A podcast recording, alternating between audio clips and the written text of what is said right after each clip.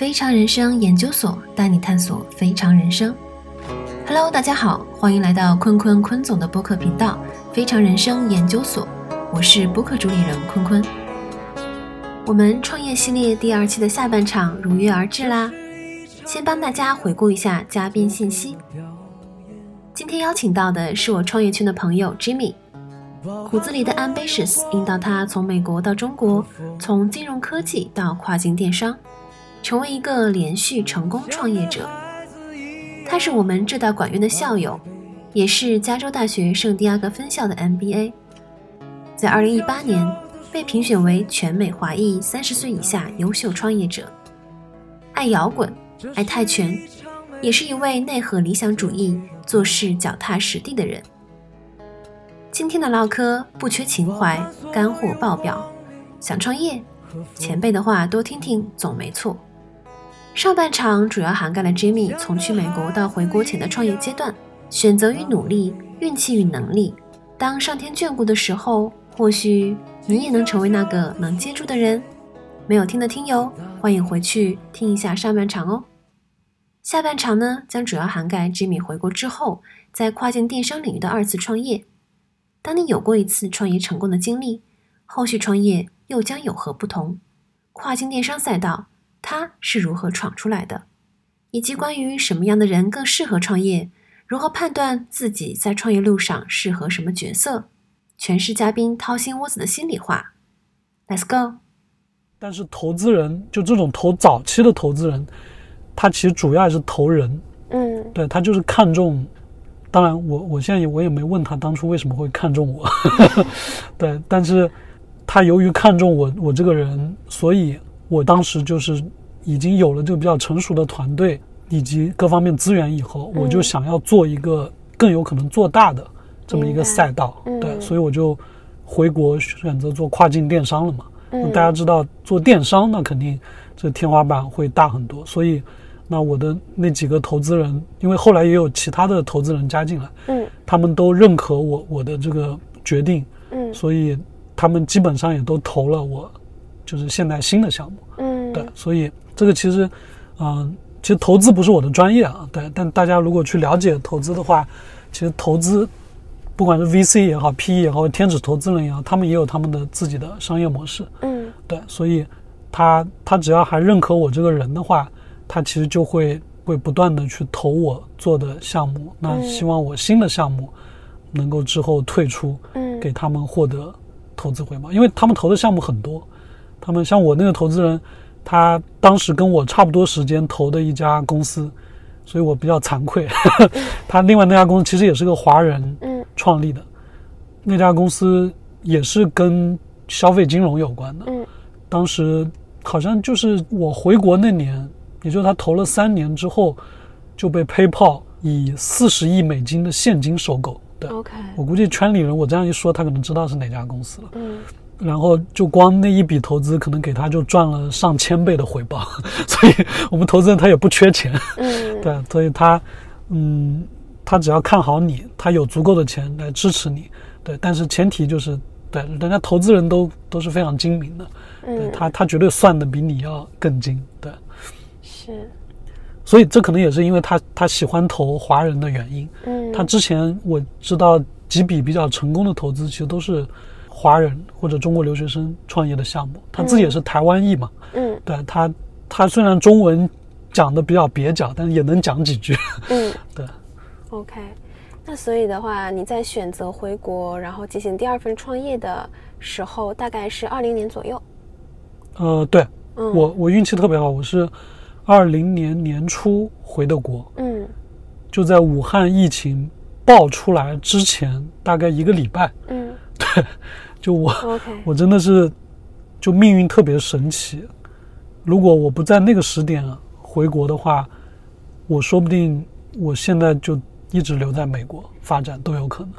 因为之后国内疫情爆发，那我可能暂时就选择不回来了嘛。是的。那再再后来，就美国的疫情又爆发了，嗯，那国内可能不让你回来了。对对。怎么会有十点彩的这么好的人？对，真的，我觉得。所以现在为什么很大家年轻人都信玄学嘛？对，遇事不决，干嘛？量子力学嘛。对，这还蛮有意思的。其实市场上也有一些比较成熟的公司在做跨境电商嘛。嗯然后像我们知道你在做的这个跨境电商，应该算是属于独立站这样的一对个对类我我。们是做独立站、做嗯。品牌的，嗯。在美国叫 DTC，嗯。就是 Direct to Consumer。嗯，对，对，这个其实前两年特别火，然后资本也疯狂涌入，但是从去年下半年开始，整个大环境也不好，嗯。然后跨境电商之前涌入的资本太多了，嗯，对，现在大家就在急转直下。所以现在其实是，嗯、也不仅仅跨境电商嘛，就包括什么新消费领域，整个互联网行业都是处在资本寒冬的状态吧。嗯，那我们当时开始选择做独立站这个事情，因为其实赛道上本身也也已经有一些比较大的玩家了嘛，比如说 Shopify 他们也是在做独立站，Shopify 它只是提供你做嗯独立站的一个工具，对对对，类似于国内有站这种模式。嗯对。那我们大概是一个怎么样的商业模式呢？其实电商的商业模式就很简单啊，嗯。我们就从中国出口产品嗯。到美国，只是我们不是通过亚马逊嗯，这样的比较成熟的跨境电商渠道，而是我们自己去搭建网站，建站，自己去自己去引流，嗯。自己做品牌，讲品牌故事。嗯。啊、那我们之所以能这么做，是因为我已经在美国有了一个比较成熟的本土本土团队。嗯对，就是我前面讲的，你所有的这些 Google、Facebook，包括现在流行的 Instagram、TikTok，所有这些我们都会有那个美国人，嗯包括中国人，嗯对，在在美国当地去做这些事情。嗯对，所以我们会更了解美国消费者的那个心理以嗯及消费习惯。嗯我嗯们也知道怎么去讲这个品牌故事，能够让美国消费者听得进去。对，这其实是国内很多商家他想做跨境电商最难跨越的一个门槛吧。嗯对，因为他们基本上他们人都在国内嘛，嗯他们可能很多都没有在国外待过。对所以说，我们我们的出现是可以帮助一些想要出海到国外的品牌，让他们进入到他们想要进入的市场。这个是我们可能下一步的方向。啊对，我们是考虑过之后，我们团队可以来专门做这么一种跨境电商嗯品牌孵化的嗯，这么一个类似于 SaaS 哦这样的一个服务。对，但是现在我们还是想先做一个自己的品牌，啊，像就这样之后，如果我们转型做 SaaS 的话，我们也会有一个比较好的案例嘛，就我们自己已经做出来了，那我们去帮别人做的时候也更有说服力。嗯，那可以给我们详细的分享一下我们这个品牌是怎么做起来的吗？或者说我们在做的大概是一个什么样子的品牌？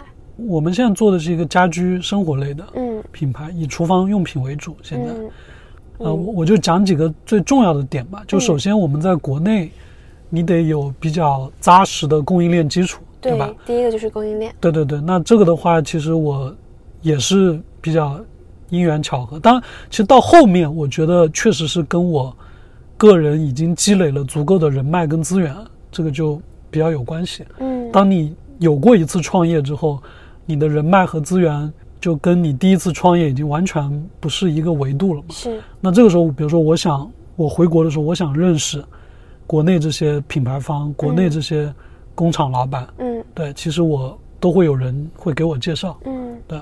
但当然，你还是得下苦功夫去做你的功课。比如我嗯刚回国，我可能跑了跑了全国大几十个展会，嗯对，去跟各种各样的工厂老板去聊。嗯但是最后确定我合作的，还是我的一个我高中高中是在国内读的嘛，嗯是我高中的一个学姐嗯啊、然后她给我介绍的。然后这个老板呢，他跟我是同龄人，嗯非常难得的地方就是，国内家居这个行业，绝大部分的老板，就第一代创业者都是四五十岁的，嗯年纪很大的。嗯那我也去跟他们讲做 DTC，说实话是这个沟通障碍是很大的，嗯他们很难理解。对对他们可能更多的是卖货的思路，对就做亚马逊嘛，对吧？嗯最简单的方式。嗯但是这个他也是第一代创业者，他做了自己的家居品牌，但他跟我是同龄人，嗯所以然后他一直以来就是想做一个国际化的品牌，嗯，所以跟我就完全是一拍即合。你们的愿景是一样的。对，而且各方面主要是同龄人嘛，同龄人就嗯你去聊一些，比如说关于那个西方文化，关于比如说你这个品牌为什么年轻人会喜欢，对吧？嗯，就这些东西，就大家就完全是 on the same page 嘛，所以我就也非常幸运能够找到这样一个跟我同龄的第一代创业者，在国内已经有了非常扎实的供应链。他做国内这个家居品牌做了已经十多年了，嗯。十来年，对，然后他自己已经做到了一定的体量，在嗯。什么天猫、京东、淘宝上都已经有了比较大的体量。OK，所以我我在跟他们订货选品的时候，我就不用太担心一些小的那种厂家会遇到的一些问题。嗯。对，然后呢，嗯，就是他以某种方式跟我们比较紧密的利益绑定在一块，OK，然后这样的话，就我们作为一个作为一个共同的利益主体去融资的时候，嗯投资方会非常喜欢看到的这样一个组合。嗯就是，呃，首先就我们不是说完全绑定他那个品牌以及他的工厂，嗯。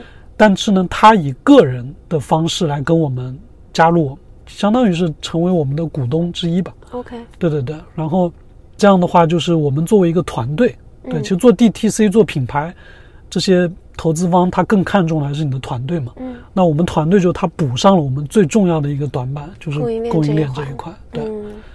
那剩下的就是美国那一块，其实对于我们来说就是比较轻车熟路了嘛。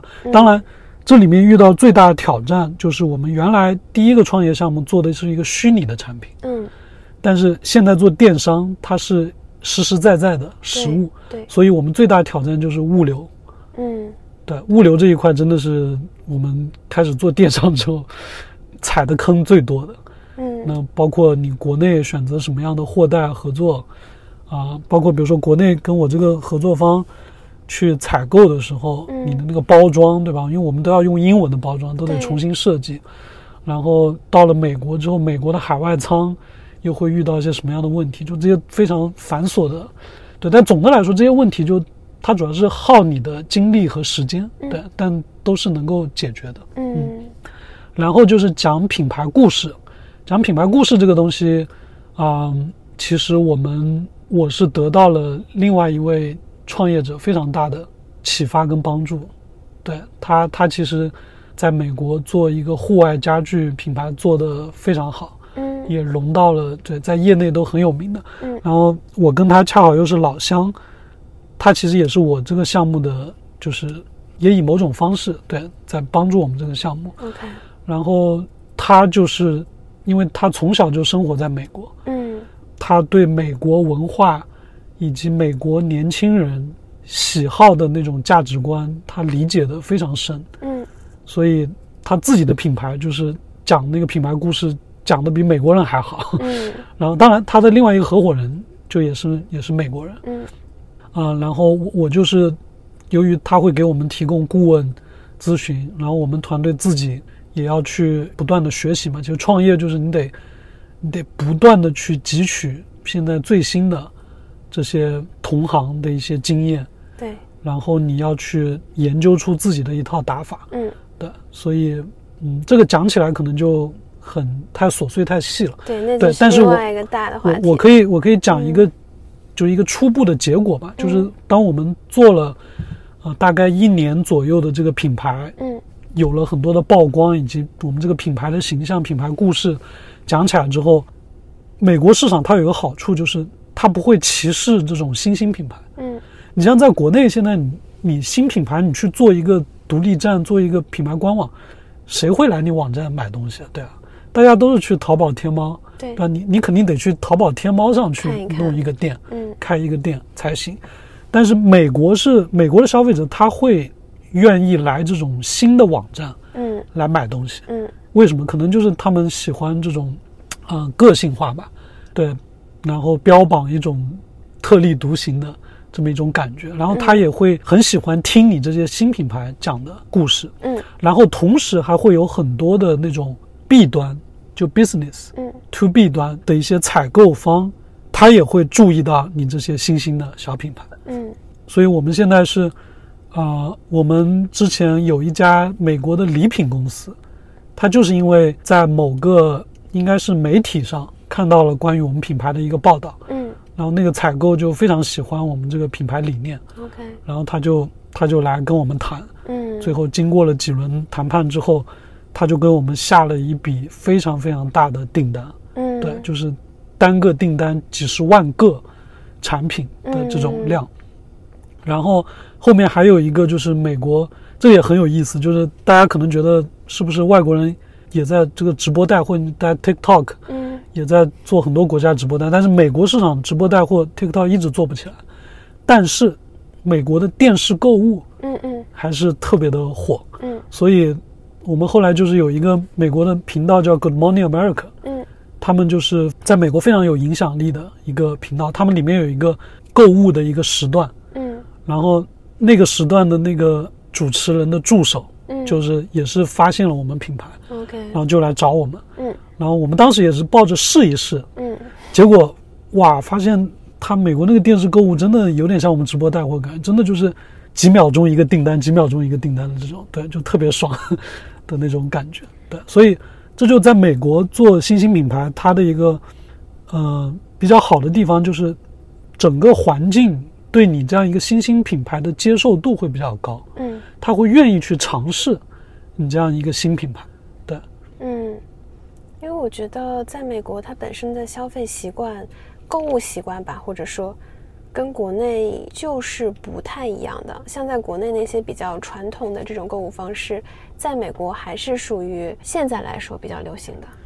反正说的直白一点，就跟我们比，美国人还是很老土。对他们还在用短信、用邮件，对，然后你你像我们做市场，我们做 marketing，我们基本都是用 email marketing，email 嗯 marketing 是非常重要的，不像大家对吧？微信，微信是一个多么牛逼的生态，但美国没有没有这么牛逼的一个工具。对，没错，是的。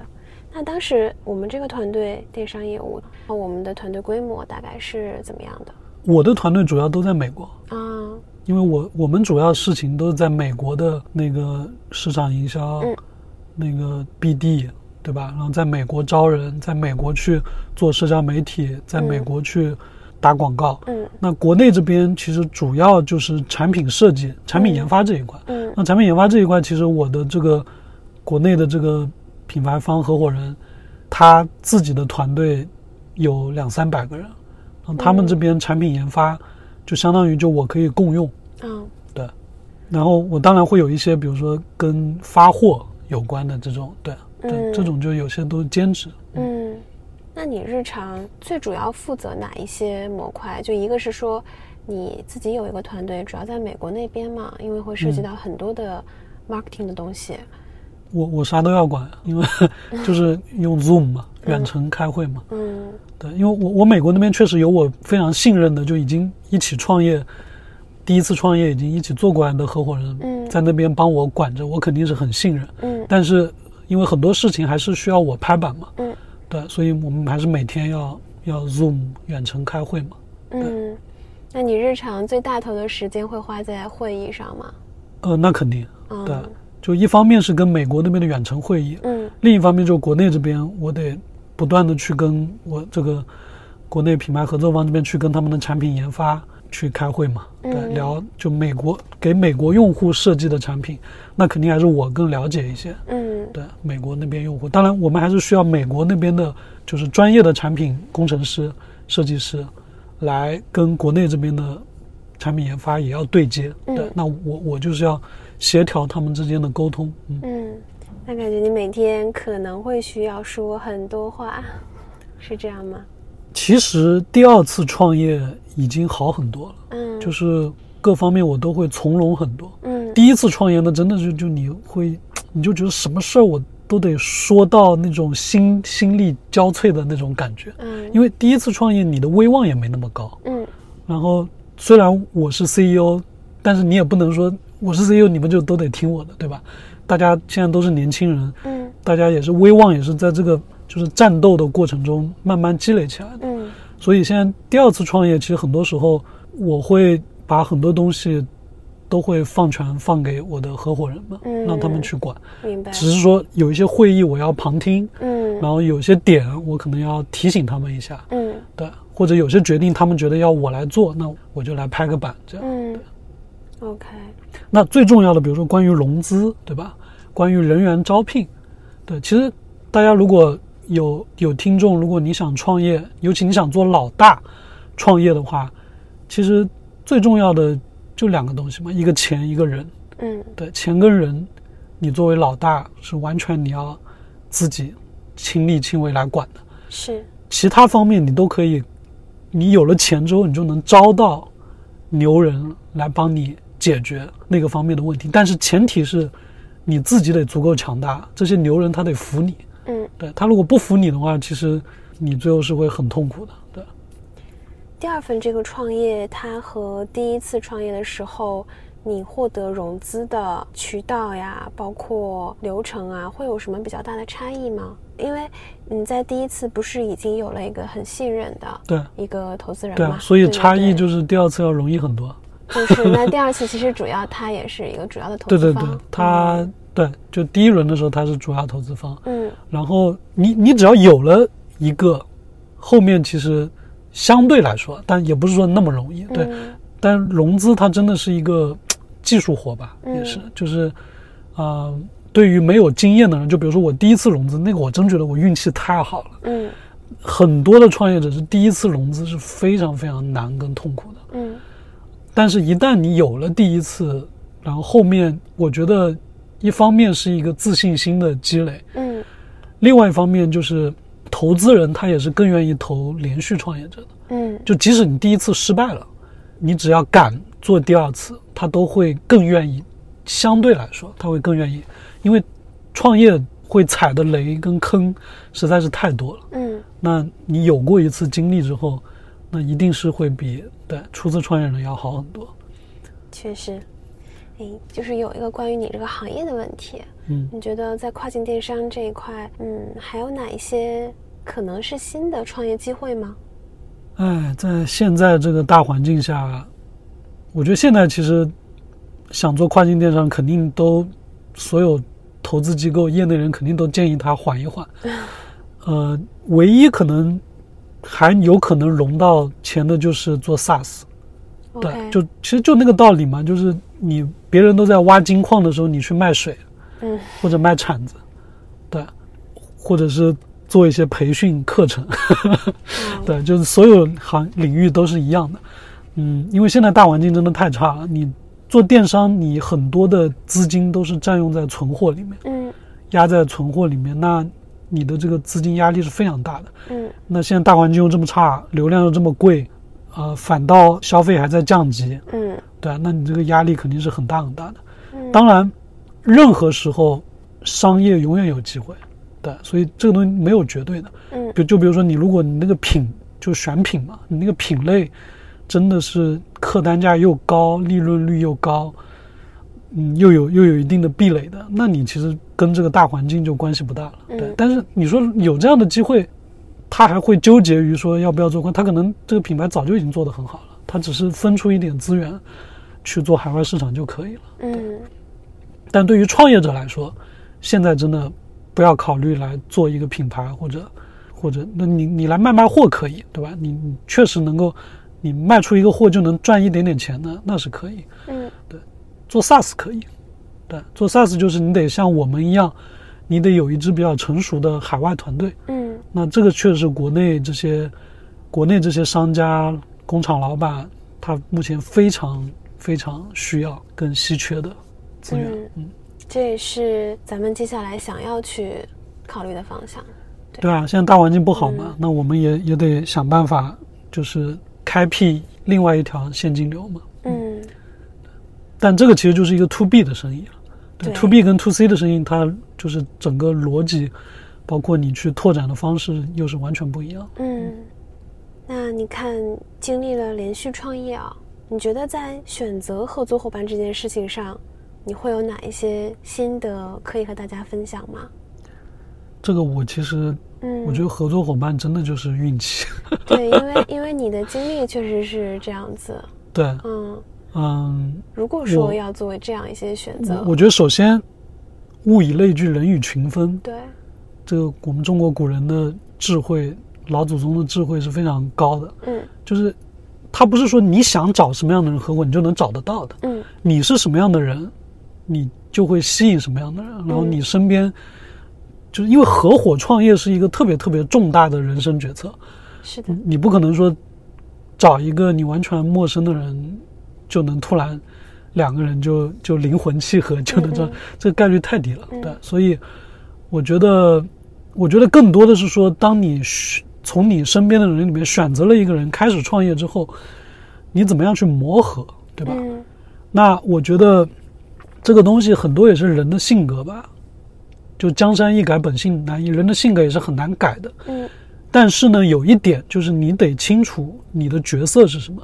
就你到底是老大还是那个辅助的角色。嗯这个我觉得是很多可能想创业的，就是学生或者年轻人，他真的就是因为很多人问过我这样的问题，我有交流过，我发现就这个问题对我来说特别简单，嗯但对于很多人来说，好像他完全就是想不明白。嗯是是怎么样？就如果你是老大创业的话，你一定得是那个，就是你的性格，一定得是那种非常杀伐果断的人，然后你得是比较阿尔法的，对，你要做决策。对对对，你你你必须要比较强势，你要敢于强势。嗯。就这个东西跟你生活中完全完全是不一样的。嗯。生活中你要做一个，就其实其实坤坤可能也有感觉到，那我的朋友也都也都会说我，就我生活中其实是个特别亲和的人，对，就大家都会觉得跟我交流讲话挺舒服的，嗯。我也从来不会去教别人做什么，我也不会去 judge 别人，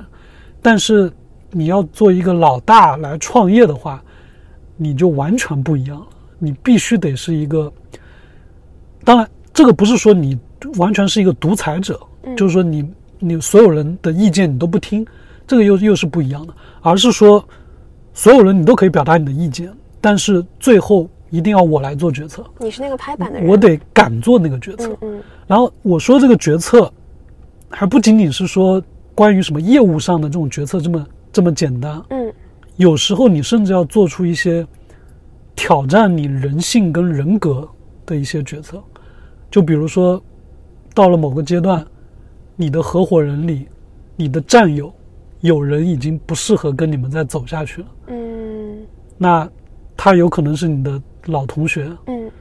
有可能是你的好朋友，但是你为了整个公司的利益考量，你必须要做出那个 make hard decision，呀要把他给剔除出这个公司的团队嗯的时候，就这个这种决定，你敢不敢做？对这种东西，当然所有的情况都是不一样的。嗯对，啊、我这个说的只是一个比较 general 的嗯笼统的一个情况，但是我我为什么这样举例子？是因为我遇到过这样的情况，那那个真的是对你是非常非常大的煎熬跟考验。嗯对，因为你们俩有那么多共同的朋友圈子，你们嗯还有一个校友群里、嗯，是的，班群，对，你们都共同在里面。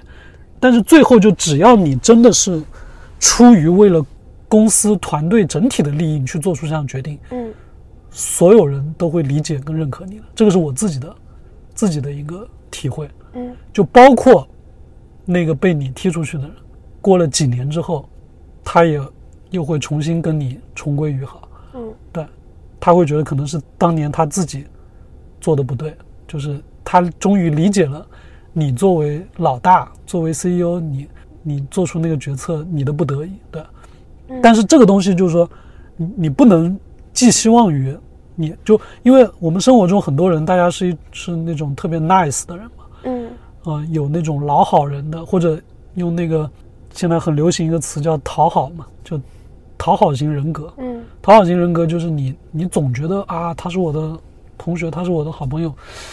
我觉得这个东西总不要做那么决绝嘛，对吧？那就这个东西为什么有时候你就得这么决绝呢？是因为当他还是你们股东的时候，由于他的理念、他的价值观跟你们已经不一样了，嗯那后面很多公司重大决策可能是需要所有股东参与对，跟同意的。那到那个时候，你再去处理的时候，你的代价就会非常非常大。嗯。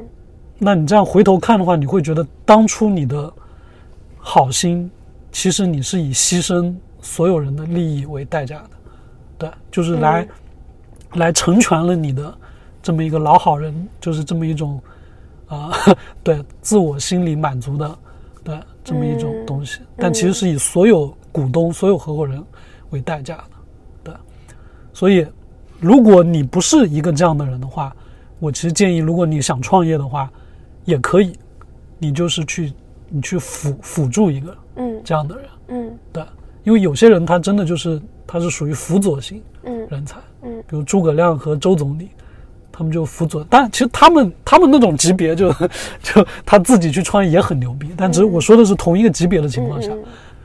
对吧？你到底是曹操、李世民这样的这样的性格，嗯还是诸葛亮、周总理这样的性格？对，你可以自己先评估一下。因为这个其实是一个很重要、很有启发性的点，对于想创业或者想去做一件事情的人。那其实刚刚你有提到嘛，像在创业当中，如果你要做一个，一方面是一种领导者的特质，一方面是一个辅助者的特质。那创业成功的话，你觉得什么样类型的人会更加推荐他去创业呢？因为刚刚这两种，它其实是一种角色的嗯，区别。嗯对，对，这个问题问得很好。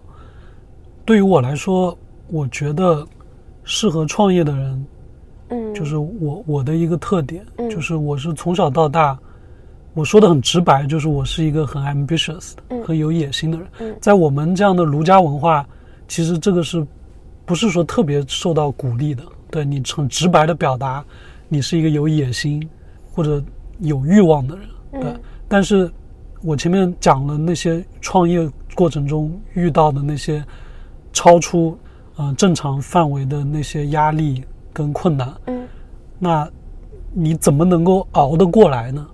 其实就是靠你内心深处这种强大的我想要做一番事情的欲望。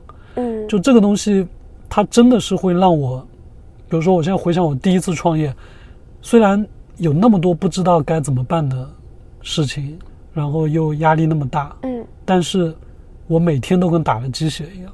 对，就是因为你你想一开始创业，我们我们所有合伙人，我们一分钱都没拿，嗯我们也没有没有工资，产品也没有说取得了什么很大的成绩，嗯，但我就觉得每天在解决这样一个一个问题，然后我我做了一个这么一个产品，有那么多人在用，嗯，真的就那种成就感跟自我实现感是难以估量的，就带给你的。但是我发现啊，就这种成就感，真的就只有一个像我这样内心有这么强大欲望的人，他才会带给你那么大的能量。嗯对，对于很多那种比较呃平常心，就是没有说想要做一番事情的人来说，他可能就不会有这么大的能量带给他那么大的能量。嗯那我觉得这样的人也很好啊。其实你就找一份安稳的工作，特别热爱生活。其实我我也特别喜欢那些热爱生活的人。对，所以我比如说有时候回学校，呃，一些学弟学妹问我创业有关的事情，我都会把创业里那些就是压力最难跟的部分。最难部分，我会讲的特别夸张。嗯。对，其实我就是为了吓他们。嗯。对，因为很多人他只是嘴上说想创业，嗯。对，但是一听到这 个被你吓了，他就瞬间就把这个想法给抛掉。了。但这是一个筛选的过程嘛，就真正真正最后还愿意来跟我说，他听完我讲这种，他觉得他没问题，他觉得这正是他想追求的生活。嗯，对，那那这样的人，我觉得就至少是值得一试的。对。所以你是一个理想主义者吗？我肯定是个理想主义者，嗯但是创业之后，我其实变成一个表面上是比较现实主义的一个人。嗯对，因为创业它就是解决一个一个具体的问题。嗯那你就是你不能像以前读书时候或者是刚工作那会儿一样，太书生气。嗯对，就比如说举个例子，你必须得会见人说人话，见鬼说鬼话。嗯，这个是，嗯、大家可能现在听我挺能说的，但其实我刚开始创业那会儿，还是挺书生气的。嗯对，那个时候就会经常感觉自尊心受到伤害。对，但这就是一个破碎的过程嘛。嗯对你破碎之后，你得足够强大到把它重新拼起来。嗯那那个时候，嗯对你可能就不一样了。那对于这个创业方向的选择，你觉得一种是创业新人吧，一种是一些连续的创业者，他们可能成功过，也可能没有。那这些不同的人，他们在去选择方向的时候，应该分别去怎样做选择呢？这方面你会有什么建议吗？我觉得连续创业者不用我给建议，大家我们嗯大家圈子里大家都是非常成熟的人了，对，都会为自己的选择，都会很知道该怎么做选择。嗯，那初始创业就跟我刚才提到跨境电商的方向一样，就是说你必须得了解目前的这个大环境。嗯。对我还是那句话，创业就你还是一艘小破船在大海洋里，你关注这个大势，选择好的赛道，嗯真的是选择比努力要重要多得多嗯的。然后，至于说什么样的赛道、什么样的行业，这些东西，我觉得如果你想创业，你就得自己花时间精力去了解、嗯去去研究、去深挖。对你如果连这点、这点那个能力、精力都没有的话，那也不用再做后面的事情了。对。嗯然后，然后就是你，你可以呃评估一下自己的资源，对吧？就比如说你家里是做什么的，嗯你你身边的亲戚有什么样的资源啊？这些东西真的大家都是成年人嘛，就你一定要学会利用，就千万不要停留在以前学校里的考场思维。考场思维就是是不能求助、不能作弊的，对，对。但现实生活其实说白了就是你要会合理的作弊。嗯对你得对你你做任何事情，你能够用的资源，你就一定要去用，嗯不要傻乎乎的说啊，我有一个什么很好的想法，想法说实话一点都不值钱。对，就你你任何觉得很很创新的想法，你放心，中国十多亿人，而且中国牛人这么多，早就有人比你先想到过了。嗯对，那最后能不能把想法落地，最关键的还是你有什么样的资源。嗯对，嗯，因为你现在创业的话，也算是一件你很热爱的事情。当然，对，嗯你是如何看待那些可能他自己本身有一些热爱的技能啊，或者是爱好，把热爱和爱好变成工作、变成事业这种情况？这当然很好。嗯就这是很幸福的。但是我我觉得现在真的是这个时代给这样的人提供了特别好的机会跟平台，嗯。尤其是比如做自媒体，嗯。对吧？就你喜欢，你现在你有任何比较爱好的特长、喜爱的东西，你都可以在自媒体上，嗯。你嗯可以自己先去表达，去把它做成一个内容产品。对所以我们今天讲的创业，可能我在讲的都是做公司什么的，嗯。但其实这里也可以做个广告，就我自己现在也在做，也在做做播客。嗯对我跟几个好朋友做了一个闲谈类播客，叫场面话。场面化对，嗯、那其实做自媒体，我觉得真的是现在我觉得年轻人你可以最先去尝试的东西。对，就我前面讲的，很多时候你想去做一个公司去创业，你可能没有资源，嗯但是你先去做自媒体，你可能自媒体积累了一些粉丝跟一些关注之后，你再去创业，你这个时候就有资源了。嗯对，而且这个资源真的就是它打破了这几千年的这种阶层社会，你必须对吧？你得是那种，呃，非常厉害的家族，你你才能够有资源去做那些事情。但是现在有影响力。对对对，现在只要你有嗯才华，你有一些特长，你通过自媒体你能吸引到粉丝，之后这些粉丝就有可能成为你下一次创业愿意为你付费的人。是的，是的。哎，那你未来有没有想过，比如说现在的这番事业做到一个什么样的程度，然后会考虑提前退休吗之类的？那谁不想呢？对吧？创业，大家的目标都是为了先实现财务自由嘛。嗯对，但是我感觉啊，我自己就我前面讲的，我是这样一个，就是创业这个事儿能够带给我那么大满足感的人。嗯如果我真的假设有一天实现财务自由，啥都不干了，我肯定就是受不了待不住的。对，嗯那当然，我现在开始做自媒体，也是我觉得就之后对吧？就如果我可以把这个自媒体可以做得更好，嗯这个肯定是一方面。嗯但另一方面，我觉得如果我真的有钱了，我肯定会去转型做一个像那个我的那个贵人一样的投资人。嗯，对，再去，因为做投资人，你就可以去参与更多的创业项目。而且是很多可能是不同类型、不同方向的。所以我我确实，我觉得创业者这样粗浅的把它分为两类嘛，一类是，就是他就是喜欢一个行业，嗯他就是深耕一个行业，可能这辈子就干这个，这样的人我非常佩服。对，这样的人他一定是把那个行业做到大师级别的，嗯。对他就是那个行业的泰山北斗一样的人，就将来某一天。但我我觉得我可能是一个另一类的创业者，就是就不管做什么行业的创业，都会带给我很大的兴奋嗯。跟跟激情，就是因为创业这件事情本身，它更符合我个人的那种追求跟特质。对。嗯，当然我，我我这样的人，我觉得可能就没有那些深耕一个行业人就那么专精，的。但我觉得我，我其实我为什么做媒体也是自我分析过的，就是因为我我是一个特别有好奇心，包括现在年轻人，你们九五后、零零后喜欢的东西，嗯我基本上也都会关注，嗯甚至也都会去玩。嗯我就觉得像我这样一个嗯、涉猎比较广的人，特别适合做自媒体。就我们那个播客闲谈类，就是我们主题也不限定，嗯，嗯就什么、什么样的主题都有。对就我我发现我我都可以都可以去聊。嗯，对，是的，是的，对。哎，那或许你会有那种比较欣赏的创业者吗？那欣赏的肯定很多，嗯，就比较有代表性的。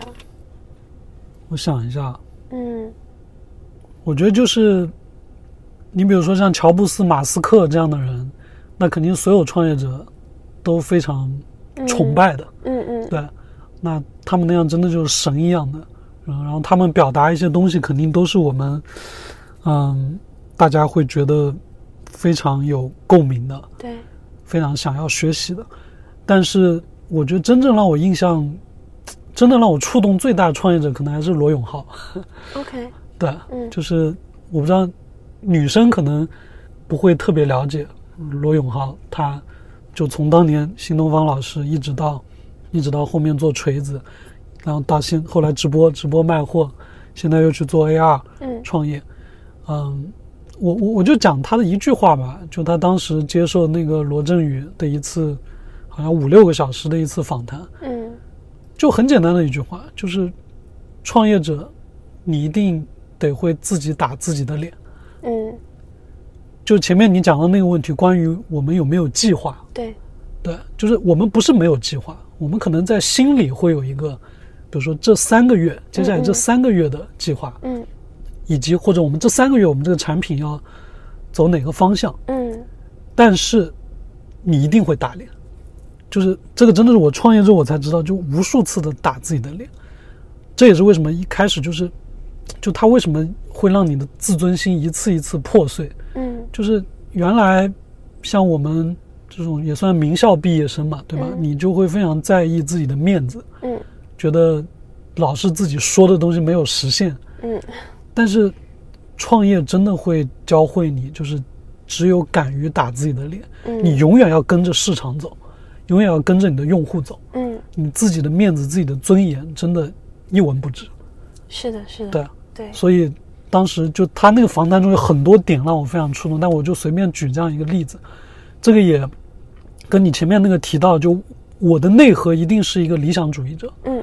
其实我觉得创业者一定都是理想主义者，对，这其实就是我刚刚那个问题的初衷。对，就不是理想主义者，你不会选择创业的。嗯但是理想主义你一定要把它藏在你的内心深处，对，嗯它是支撑你走下去的动力。但是对，但是你你一定要把你所谓的那种对于理想太偏执的状态，嗯。你一定要把它破除掉。对，哎，我我最近好像看了一篇文章，是一个公众号，嗯。那好像在我们圈子里特别流行，是一个清华本硕博连读的博士，他后来去了非非洲。对，你也看了是吧？那篇文章，看了，它里面有一句话，嗯。我印象很深，就是理想是最不值钱的。对，这个真的是我，我觉得我我我看过很多反鸡汤的文章，但这句话我还真第一次看到。我想了想，真的是，就是说，他提到嘛，就常识才是更重要的。对，嗯对于我们创业人来说，我们真的不缺理想。就理想，我们从小到大，我我也是很喜欢看书的人，嗯喜欢电影，喜欢摇滚乐，嗯这些东西就我理想太充沛了，对，但是它很多时候是阻碍你真的去把一个事情做成，去解决一个实际问题最大的障碍。嗯对所以我觉得老罗还是很有洞见的。我觉得，其实我能感觉到的是，身边的很多创业者，你能在某方面看出他是一个比较有意思的人。嗯哎，对了，刚刚其实你也提到了，然后会比较喜欢摇滚、摇滚乐。嗯，那以前或者说最近吧，你会有比较喜欢的一首歌或者一句歌词吗？来作为我们今天这个访谈的结尾。哇，我喜欢的太多了，嗯但是一定要说有一首的话，应该是《花火》。花火，你听过吗？呃，他原就是原来的创作者是汪峰，嗯。但是我被这首歌吸引，是因为梁博在《好声音》他那一届拿冠军，他应该是进入到突围赛他的第一次表演，嗯。哇，当时真的把我整个人给镇住了。这首歌，我觉得嗯就是我不不用推荐哪一句歌词，就是整首歌的歌词都非常击击中我。嗯。然后，就我为什么说这首歌，还有一个原因是因为这首歌是我在 KTV 唱的最好的一首，就是嗯，真的就是，尤其是就模仿梁博的那个，就是咬字和声音，呃，主要是包括那个就是吼嗓，嗯，对，就是沙嗯，最后有点对吼出来的那个烟嗓的那个感觉。对我我我第一次去 KTV 模仿他，才发现我也居然能吼得出来。对，OK，好。但这首歌真的给你力量。对，好的，好的。那感谢 Jimmy 今天参与我们的访谈，然后感谢他跟我们分享这么多两段创业，包括整个过程当中的心路历程。我觉得对于新创业的人、不创业的人，或者说在各个行业你在摸爬滚打的人，都是很有帮助的。嗯嗯、也也谢谢坤坤邀请我。对我我也是，因为我是一个比较喜欢表达跟分享的人。嗯对，所以，嗯、就像我前面说的，可能罗永浩那个五六小时访谈有这么一句话触动我，然后我也经常说，就我分享的那么多东西，只要有某一句话真的能带给某个人一点帮助，对，那我也就非常开心。嗯，嗯，好呀，那我们就最后再来感谢一下 Jimmy，然后那我们今天的访谈就到此结束啦，大家再见，拜拜。拜拜。喜欢我的频道，请尽情 follow，多多讨论，用力分享。一个动作不要钱，但是可以让大家开心一整天。节目将因你越来越精彩。有关注的话题、好奇的问题、及时的反馈，欢迎在评论区与我互动，也可以添加主理人微信。期待我们的不期而遇。下期见拜拜。开始了。滚动